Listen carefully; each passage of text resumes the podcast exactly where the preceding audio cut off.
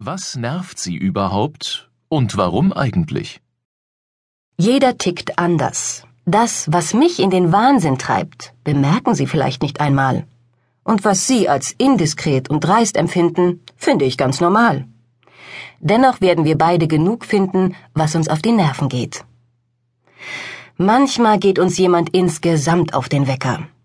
Das kann an Vorurteilen liegen, etwa wenn jemand arm oder reich, dick oder dünn, kinderreich oder kinderlos ist oder eine bestimmte Position einnimmt. Vielleicht ist auch die Beziehung gestört oder die Person legt ein Verhalten an den Tag, das wir als unangenehm empfinden.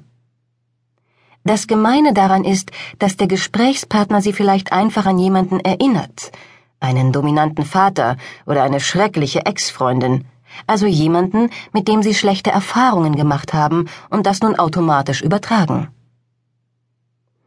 Es gibt Gesprächsthemen, die uns auf den Geist gehen. Vielleicht erzählt Ihnen die beste Freundin wirklich ständig von Männerproblemen. Ist Ihr Lebensgefährte total negativ eingestellt und findet überall ein Haar in der Suppe.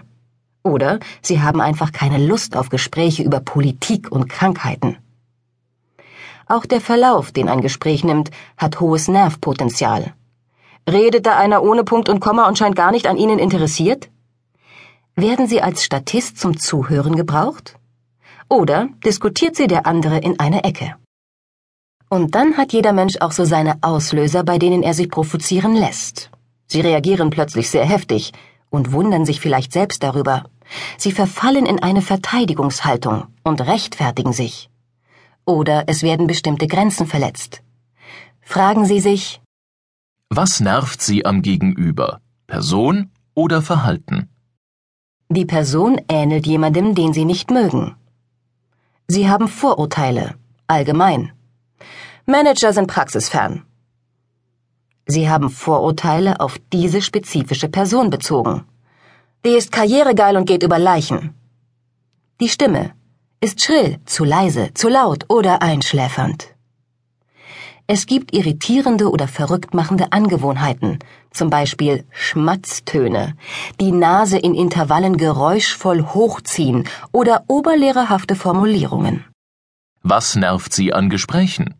Inhalte oder Verlauf? Der andere ist zu neugierig oder aufdringlich.